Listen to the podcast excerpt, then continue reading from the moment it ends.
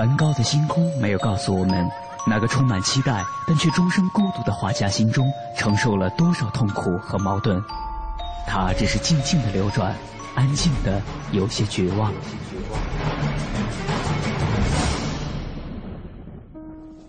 莫奈的睡莲没有告诉我们，那个喜爱平静的人在动荡的时代中，心里有着多少的叹息和遗憾。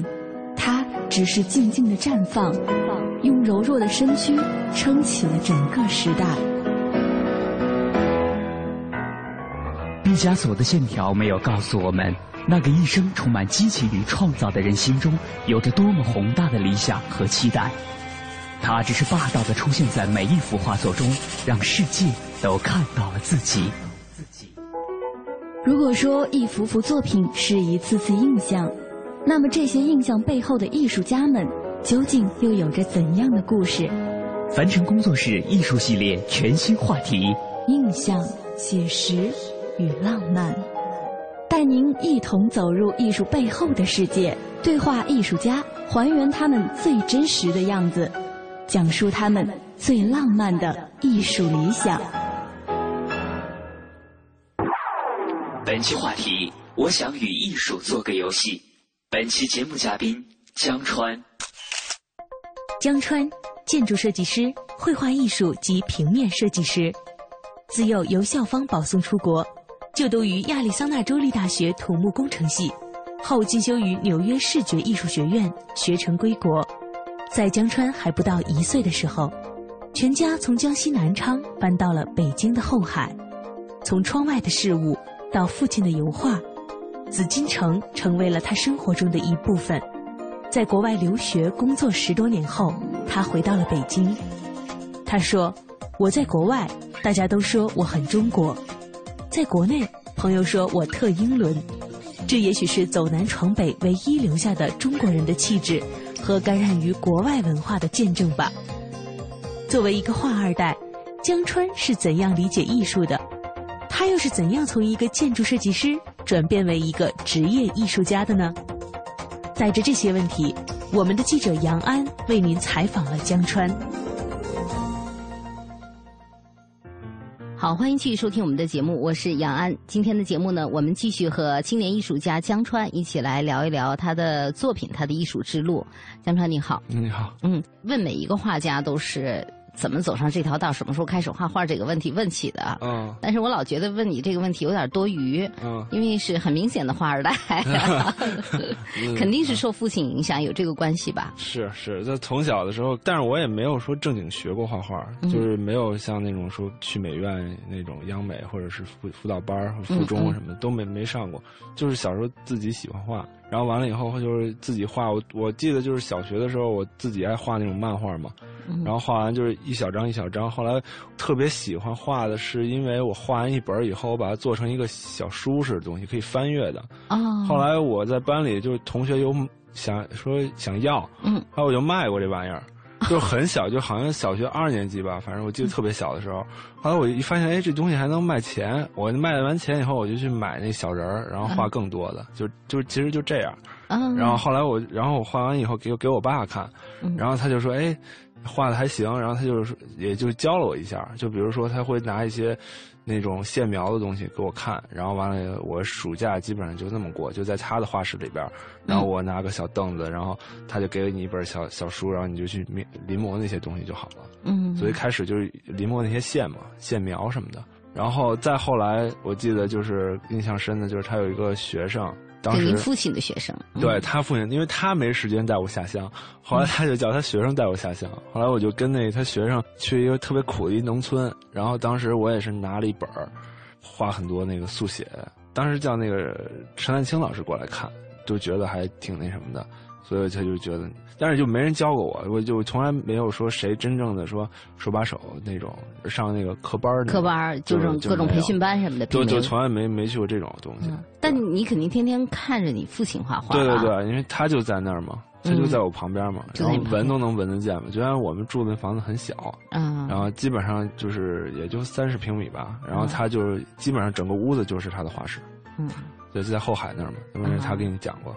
啊。他还真没讲在后海的是吧？他他讲之前讲的多一些。就是后海其实是最印象最深刻的一段，因为当时呃环境不是特好，然后可能我那时候也就六岁吧，五六岁，因为上小学之前我们才搬到那个曙光小学那边，就是东城区，原来都在后海那边住着。然后整个房间其实就是一个炒菜做饭，然后一个呃画室，然后画室里边有一个就睡觉，就把客厅给改了。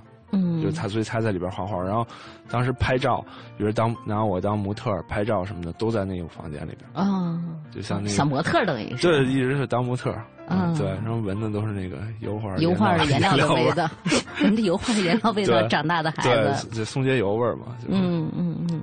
其实每个孩子小的时候都喜欢涂鸦，都喜欢涂涂抹抹的，不仅是画家的孩子喜欢，对，天性。对，一般小孩都会喜欢的哈。但是比如说天赋的这一部分，你自己觉得有没有一点点这种遗传呐，或者怎么在里边？就感觉，就其实因为没没正经学过嘛，就感觉说是感觉还行，也就这样。嗯，对，其他的我也不敢说什么的。你老说没正经学过，为什么没有正经学过？你条件那么好，手着那么好的老师。呃，就是当时老说觉得说学太多，我他的感觉就是学太多好像不是特别好吧？就是比如说，就会把你固定在怎么怎么弄，就是学校里他可能教你一套那种东西，但是我我爸可能当时就觉得你应该自由发挥，就感觉这玩意儿也不是很需要。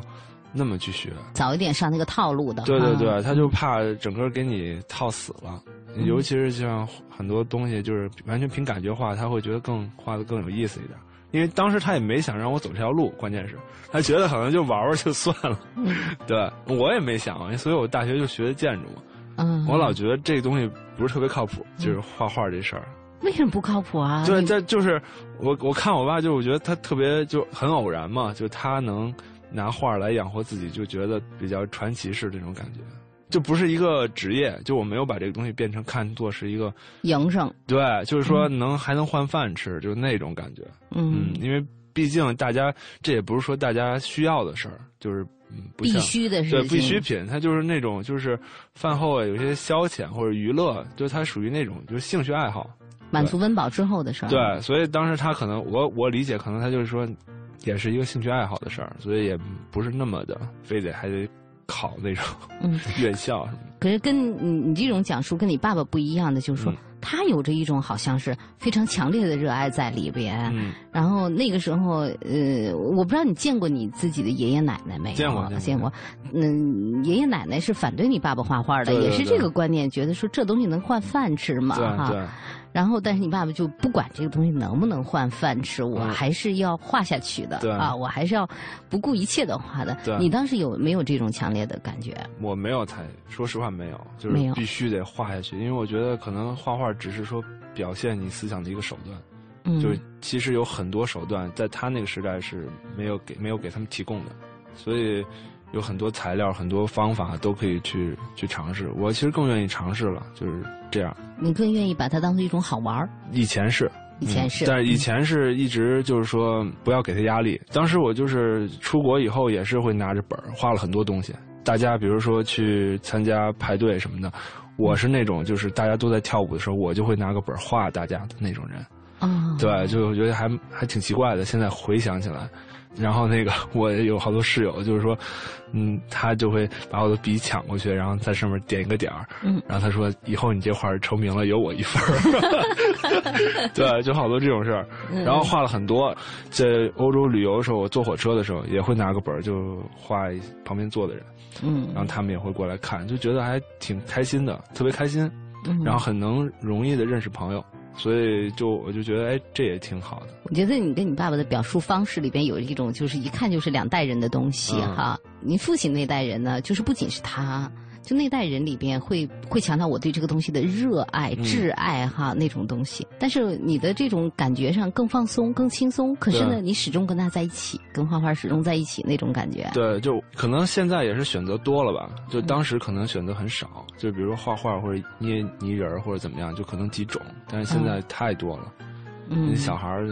就是能选择的事儿太多太多了，但是我是觉得，我我如果我越不刻意，就是说我告诉自己我特热爱，但是他总会回来，那我可能我就觉得，他可能就是是我是没有办法逃脱他，所以我就可能会认认他。就所以，我就是为什么大学学了很多，也是说学建筑、学土木工程，然后完了又学平面设计，然后就是学了很多以后，还学那个特别不靠谱，就那个统计学，我还拿了一统计学，还学了统计学，拿统计学，但是是 minor，所以就是。大学里一直就在学，然后完了以后那工作什么的，我在那个水利局工作过，就美国的水利局。水利局工作。水利局就当时是很难进的，就是他整个土木工程部可能也就选了三个人，啊，当时我就很幸运，就是也去也进去了，对那种水美国那种好像就是水利部那种幻想，就觉得肯定特别高科，然后一进去以后，可能所有东西声控什么的，然后也没那样，就觉得还还蛮那个什么的。蛮传统的，蛮传统的。然后去了以后就觉得，就是他让你做的很多很多事情，就是我完全也不是很感兴趣，所以就待了一年，也就也就算了。还是杂事儿等于呃，不是杂事儿，他会让你去分析一些模型啊什么的。但是我我会觉得，我他们开会的时候，我也是在画东西，还是在画作品，对，还是在画东西，就是也是有时候没办法。感觉，嗯，你老没有刻意的去热爱它，但是这个东西老是他老找我，他老找你，就觉得 就是 就觉得可能是怎么着了，嗯，所以就我我会有时候会刻意的远离这个事儿。你小学时候他就找你吗？除了卖那个东西，还换了钱。呃，还有一个对我印象特深的，就可能三年级，然后我画了，也是画了一本儿。是画那个就是妖魔鬼怪吧那种，那种小男孩容易画。对，小男孩容易画的。后来画完了以后，我给班里同学看，然后他们都说这东西不是你画的。他说你肯定是哪儿偷的。然后我开始就特别生气，然后就跟他们吵，就说哎就是我什么，就开始打起来了。小孩我也小时候那脾气特别那什么，就爱斗。然后后来现在想起来就觉得还是其实是一个赞扬，就是就觉得其实我知道这是我画的。嗯啊。可能那件事儿也现在回想起来也觉得说还是有感觉的，可能对这事儿。画过黑板报没？经常，我是课代表，一直美术课代表和宣传委员当了六年，一直主要负责画黑板报，一直就画这个。然后 全，然后美术课代表是大家画完了画铺地上，然后完了以后我是评委。嗯，对，会评，就是哪个哪个给他选出来或者怎么样。他老找你哈，这东西，对，这种找可能分两个方面，一个就是你不知不觉的有一种，还是说不上热爱，但是就跟他的这种缘分是有的；另一部分可能是不是有一点天赋的东西在里边。我只能天赋敢说，可能就是感觉稍微好一点，好一些，嗯，对。你还有点排斥，还有点远离的意思，不要说刻意走上这条道。所以你上大学是报了建筑，对，建筑其实跟他也很近，很近，但是其实还是。不是说天天动笔头，嗯，不是，就因为都是电脑做。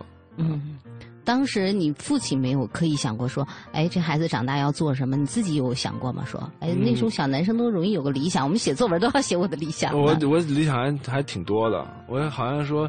最原始的理想是一辈子能做从事四个行业，四个行业。因为小时候特爱踢球，然后就是说能不能变成球星什么的啊啊，然后完了以后说哎画画也行，就是如果温饱能保证的话，那我去画当这四分之一的画家。嗯，然后可能还有一个什么唱歌，因为我小时候也是那个就是合唱团的，虽然你现在听我声音可能不屑，但是我小时候是低声部的领唱。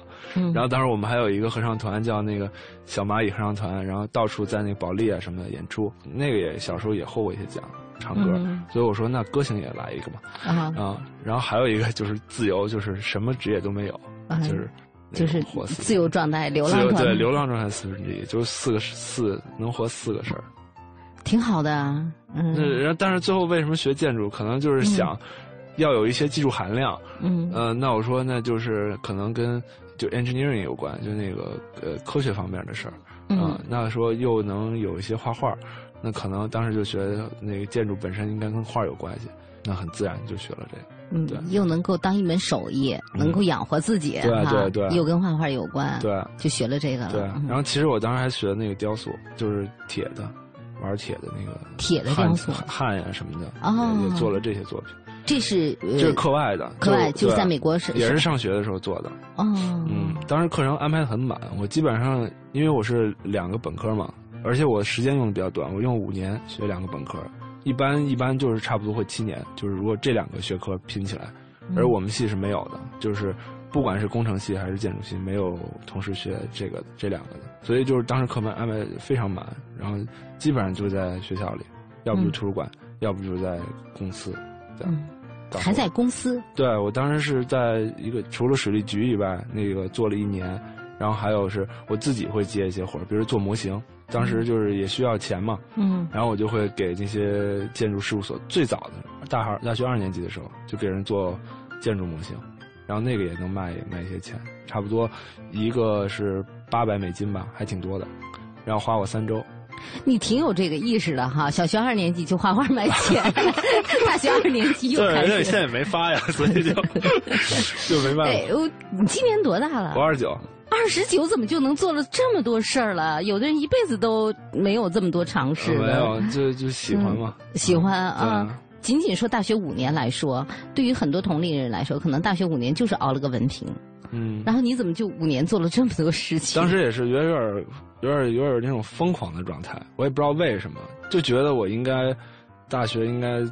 怎么样一下？好像就是大家应该知道，还是怎么着？就有点那种。抛开这个其他不说，我觉得你挺有意思的一点就是，到你去上大学的时候，其实你父亲已经是一个很成功的画家了，应当是哈。嗯。然后你们家境也都很好了，也不是那个三十平米的小房子了吧？嗯。然后也有各种各样的条件，你某种程度上不仅是画二代，算不上富二代，但是至少是比较优越的二代了。应该说不愁吧？不愁了，对对对，不用被衣食啊等等的这些东西去发愁，不用想。我将来找工作啊，等等了。但是我是这么想，就是这种事儿就是不好说。其实我是比较有危机感的那种人，就是我老觉得真的不好说，就是很很容易就因为这种东西嘛，就是身外的东西，很容易就会没有。所以你觉得还得靠自己？我是觉得得靠自己，而且那那那么走过来一段，我就觉得特特踏实。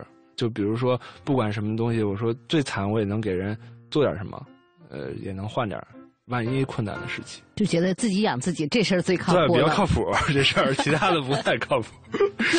嗯，这很小就有这种感觉，有有感觉，有危机感，我是特别有危机感的人。然后就进入这么一个丰富多彩的大学里边，这么多的尝试哈。嗯，这种尝试过程当中，开始找着自己的路了没？说，哎呀，我别再四个理想八个理想了。呃，对，就是大学以后，就是觉得，比如每一个工作尝试了一下，还是说。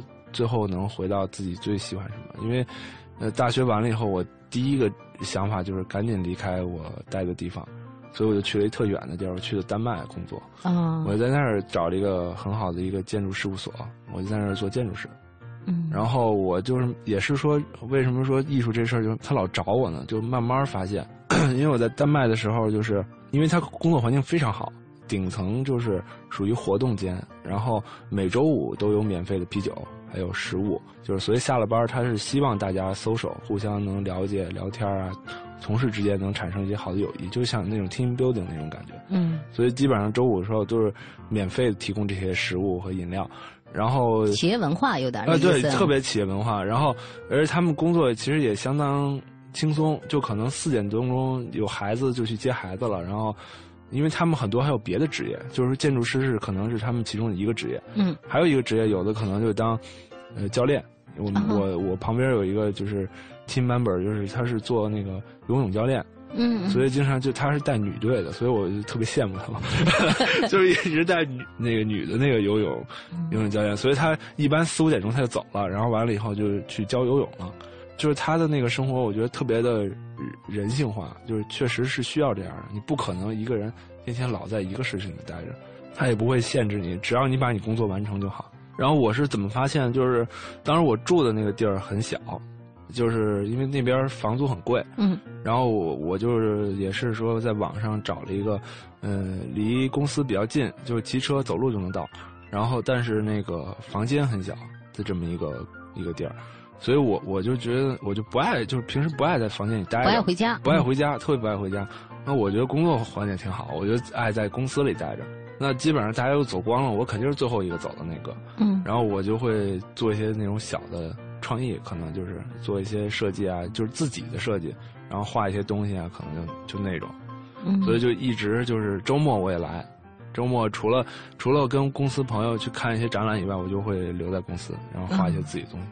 然后慢慢慢慢就觉得老画这种，跟艺术更靠拢，然后跟建筑好像就有有些距离的那种事儿。嗯嗯。然后我就觉得可能是，就是那种，就是他老来老来那个。老来找你。对，老来老来找我，然后我就觉得可能是这样。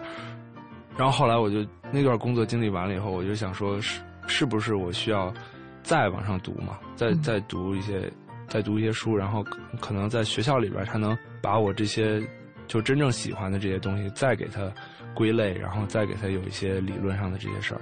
后来我就去了纽约，就在又回去了。呃，去纽约，当当当我呃大学本科是在亚利桑那读的，嗯，然后那个嗯后来就一直就在纽约待了一年，然后也是报考各种学校啊什么的，后来就去学平面设计啊什么的，也是夜校，然后又去那个画廊里做那个兼职什么的，啊，对，就是可能我就是我也是偷就是很小心的去接触艺术，就可能从一个另外一个角度去接触，不是说一下投身于。就真正干艺术不是，就我可能想从画廊角度先去看一下，然后完了以后又 从平面，其实我发现我越转越像艺术，就是。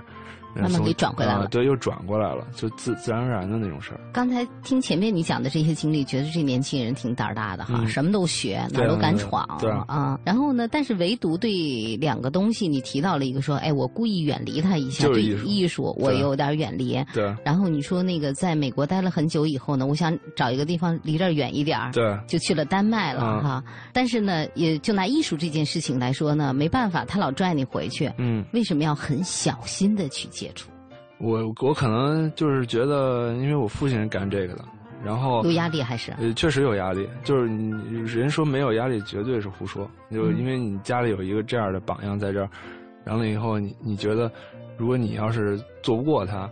你肯定肯定心里特别不爽，就是我现在很喜欢那种家里没有负担的人，就可能家里就是一般的人，然后完了以后自己那种。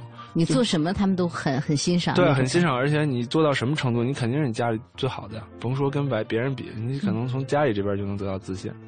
那好，你有一个这样的人，然后完了天天，对吧，在高高在上。嗯，虽然我爸不是高高在上人，但是我自己心里会有这种。感觉，所以肯定是，就是很自然的反应就是抵触。首先他是父亲，父亲本身这个角色有一点高高在上的东西，那那那种威严在里面。其次他又是一个成功的画家，对对对，这就很麻烦了。很麻烦。那你这个小心翼翼的过程当中，有没有跟你父亲透露说，哎，爸，我我有点想想？没有，没有透露。偷偷做呢？就是基本上自己做，因为我跟他说我还要继续上学，所以他他也说那你就去吧。那其实我不是说非得，因为因为上学必须得有你有一个很很清楚的路线。嗯。你那个时候，因为你在网上读研读博的时候，你就肯定得收一收了，不能收一收，你不能很宽了，就非常窄，而且这个东西要非常准，就是很很好的要找准自己。所以这很重要，对，而且当时我所有的东西报考乱七八糟全都弄了，而我当时申请的是就是基本上是全美最好的学校五个，嗯，然后全美最好的学校的最好的一个学校入了我，然后给了我颁奖，然后后来我就犹豫了好久，到底去还是不去。然后那个时候我跟我爸商量了，就是我我说，嗯，其实我现在没有一个一批能代表自己的。内心的作品，嗯，然后也也不确定这个是不是我的点，因为我都没有嘛，就没有自己去尝试做一些事，属于自己的作品，一般都是给别人来做，在公司里或者是怎么样。然后他的建议可能，因为我们也是来回来回折转很很很久，因为本身这个学校就很好，在纽约罗德岛艺术学院，然后说放弃的话也觉得有点可惜，去呢又觉得说可能就怕你在这两两年的时间里找不准。嗯。啊，因为你没有自己的一些针对性的作品，所以后来就决定先回来，就回来了，就是所有就回国了。啊，嗯，回国以后，我是带着一些，嗯，以前经历过一些，嗯，就是没成型的，然后一些想法回来，也可能想做一些什么东西，然后带着一些稿子呀什么，就就回来了，就就放弃了这个上学，特别痛苦当时，因为我觉得特别不容易，然后完了以后，我是。当时是因为身份问题，又又回纽约，就是九月份之前，八月份的时候，我又回纽约。我天天就在那个，就会看那个学校，因为学校确实太好了，那些老师我都认识，然后那面试我那些人我全都认识，同学也全都接触过。然后完了以后就是依依不舍，就还是没去。最后一分钟我就还是决定说不去。但是最后一分钟如果说我去了，那也就去了。您正在收听的是。凡尘工作室全新系列，印象、写实与浪漫，精彩稍后继续。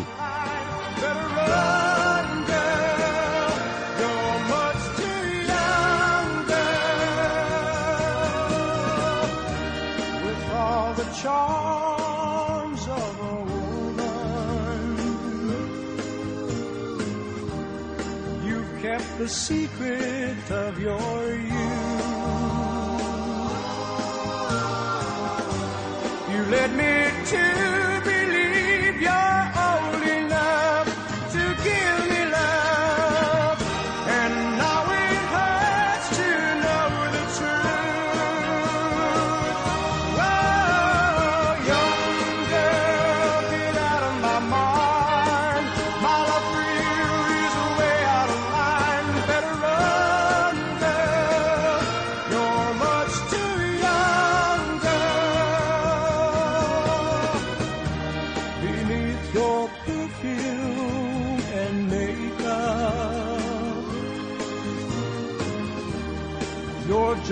baby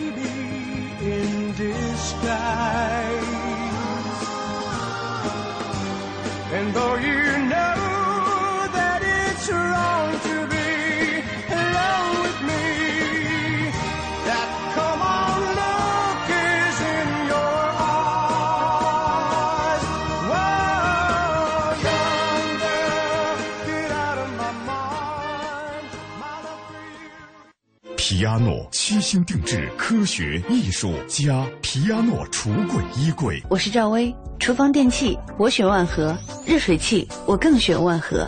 皮亚诺，中国高端定制家居领导品牌。皮亚诺橱柜衣柜，让投资变得简单快乐，是每一位正金人的使命。截止到目前，有八百五十九位客户给我们寄来了感谢信，我们来抽取一位客户的来信。第一次我拨通了电话，正金客服为我解答现货白银问题。第一次我开了模拟户，正金客服耐心教我如何操作。第一次我取得了成绩，正金客服告诉我继续努力，不要错过大行情。白银投资，我信赖正金。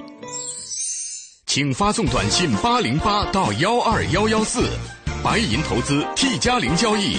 买涨买跌都有机会赚，没有庄家操纵，根据自身情况选择不同比率杠杆，操作资金少，请发送短信八零八到幺二幺幺四，发送八零八到幺二幺幺四，开户做白银，投资风险需谨慎。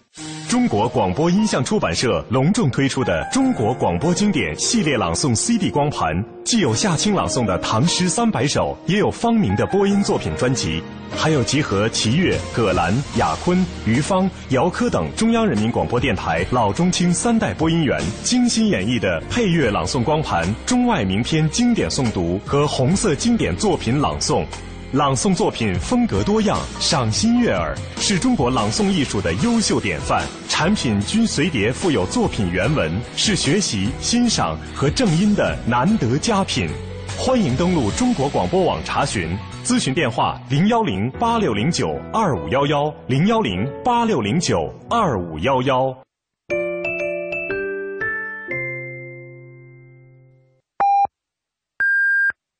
北京时间二十二点三十分。报时中国经济，我是任志强。在社会飞速发展的过程中，任何人都面临着被淘汰的危险。你唯一的办法就是独立思考，而当你独立思考，找到解决的办法时，你才能跟上这个飞速发展的时代。报时中国经济。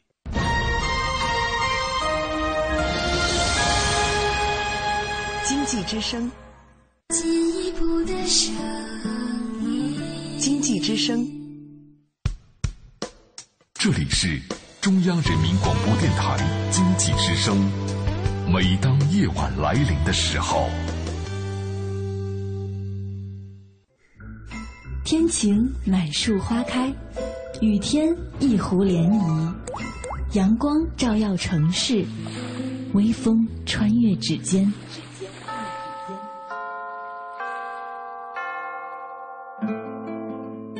夜每个电台播放的情歌，沿途每条山路铺开的影子，一切因为内心有一个坚定的理想而生动。在内心的世界，艺术家们是不羁的行者。那个梦想因为自由，所以浪漫；因为真实，所以感动。他们任由自己的想法穿越阻隔，肆意绽放。凡尘工作室易筋经系列全新节目《印象、写实与浪漫》正在继续。本期话题：我想与艺术做个游戏。本期节目嘉宾江川。想起当时放弃纽约罗德岛艺术学院的经历，江川不禁有些激动。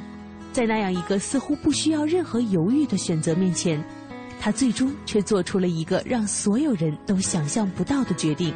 这背后的原因又究竟是什么呢？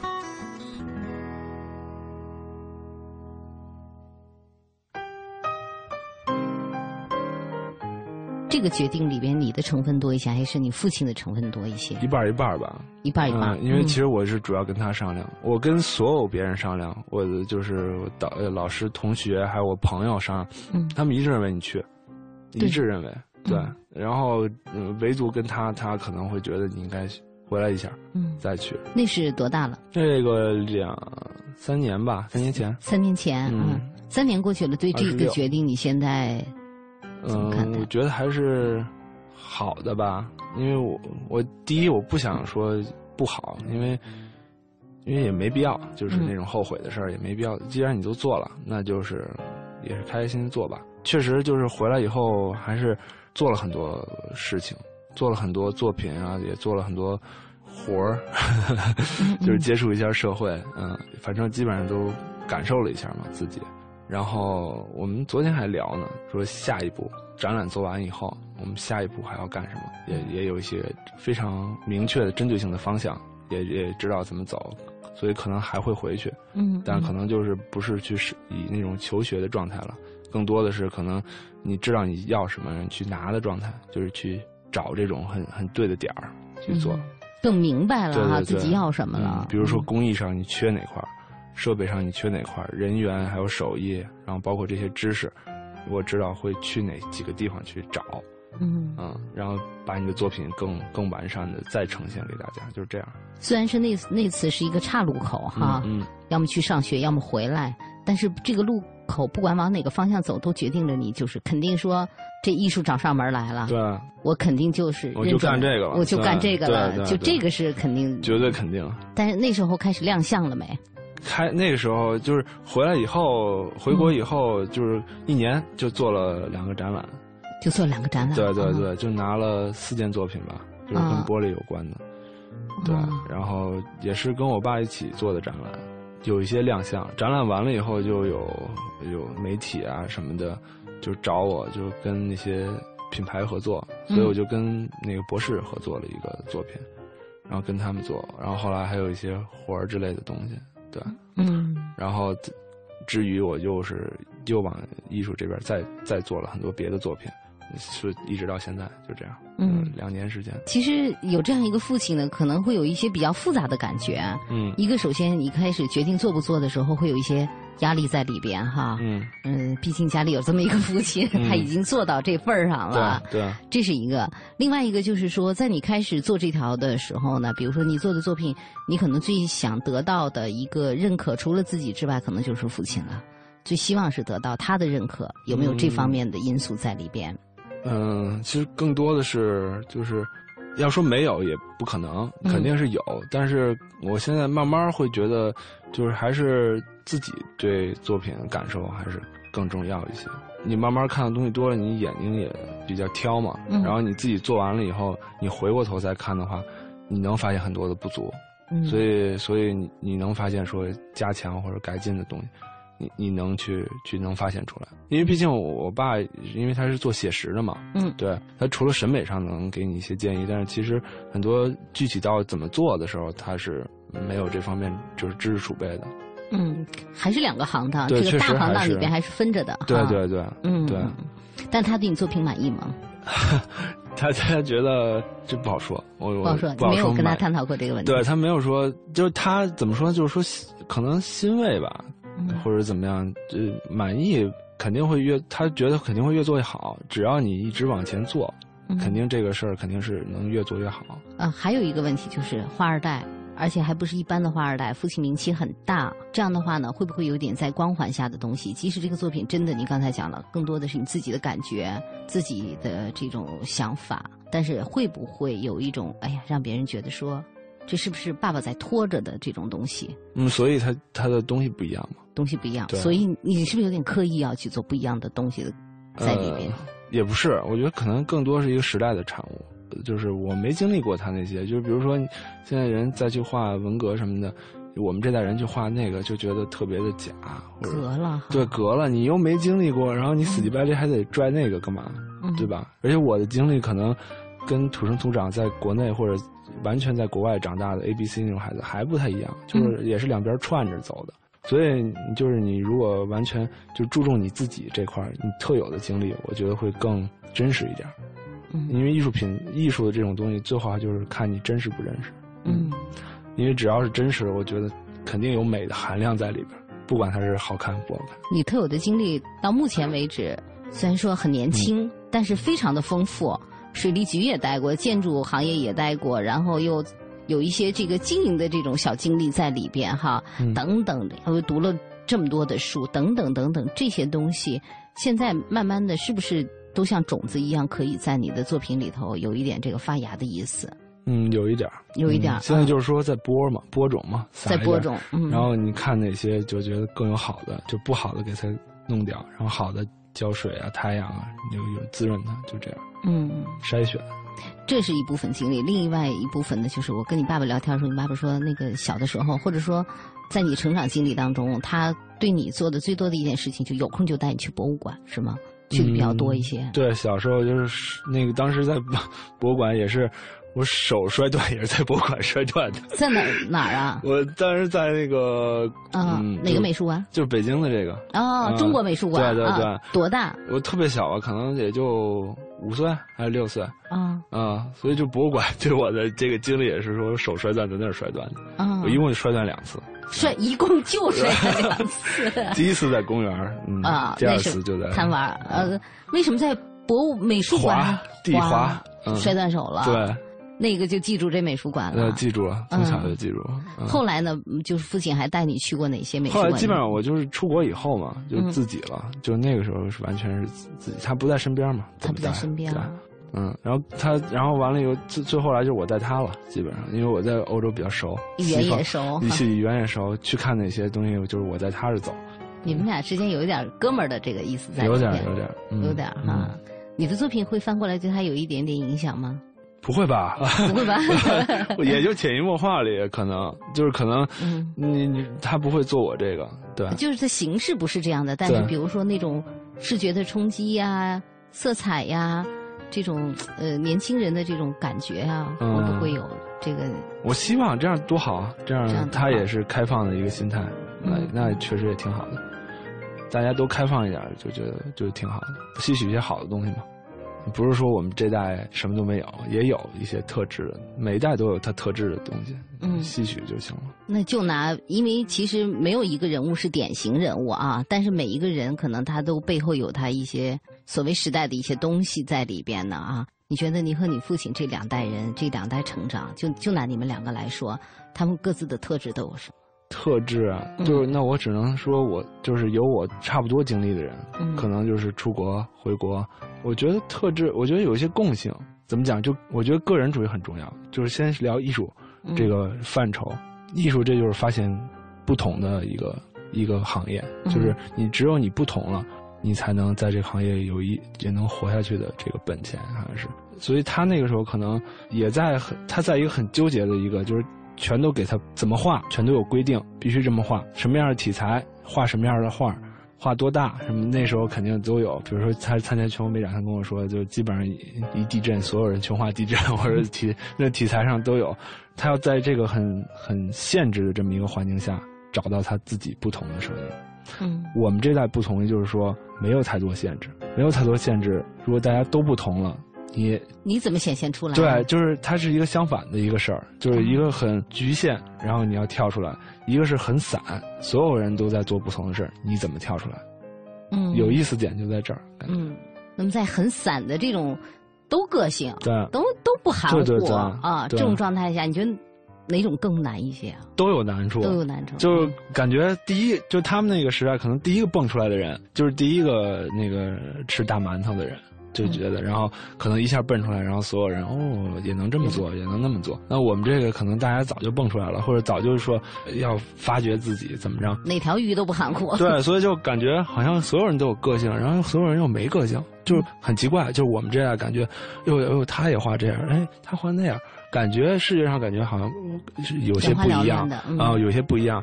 但是其实你要往往里挖，其实他们。都差不多，就感觉那种感觉。嗯，对。那你看到的，或者说你觉得可能什么样的情况下才能在这种制胜是吗？制胜法宝是吧？对。所以就吸取要吸取前人的，前人的。嗯，比如说，举我觉得真正的那种功夫，可能我们这代人确实是缺的底子。底子现在玩漂的比较多，能看出来，就是不不管从概念还是你的工艺或者你制作方法什么的，都是玩飘。就一下，比如说他想在三秒钟之内抓人，嗯，对吧？我觉得这样可能他的那个生命力很短，可能也就值三秒。所以我我觉得就是说，以前人那种传统的工艺，是我们我们需要保留下来的和创新的，在工艺上有一些创新，再把自己想法加那个我觉得会有一些不同的事儿出现。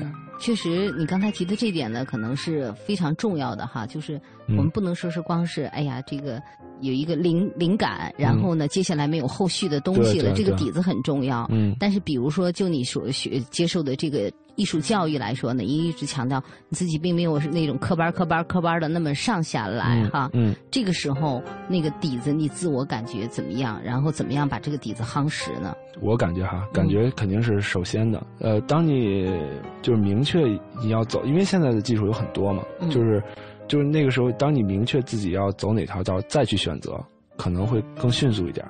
嗯，呃，不是说就是大家都要画素描，都要那么画素描，都要那么画油画，对吧？然后那个可能就不太，就因为有些人的性格不太适合这么做。嗯，有些人他可能坐不住，但你说坐不住的人就一定不能做艺术吗？不是。就是他的性格不属于那么做艺术，你可以这么做艺术，嗯，但你这么做艺术也要有它的技术含量性，也要有它的文化性、历史性或者你的创意性都要在里边，对，那就可能有些人适合干这个，但是你要在这里边再去找，给他分析出来缺什么缺什么，去哪儿找这些事儿，嗯，对。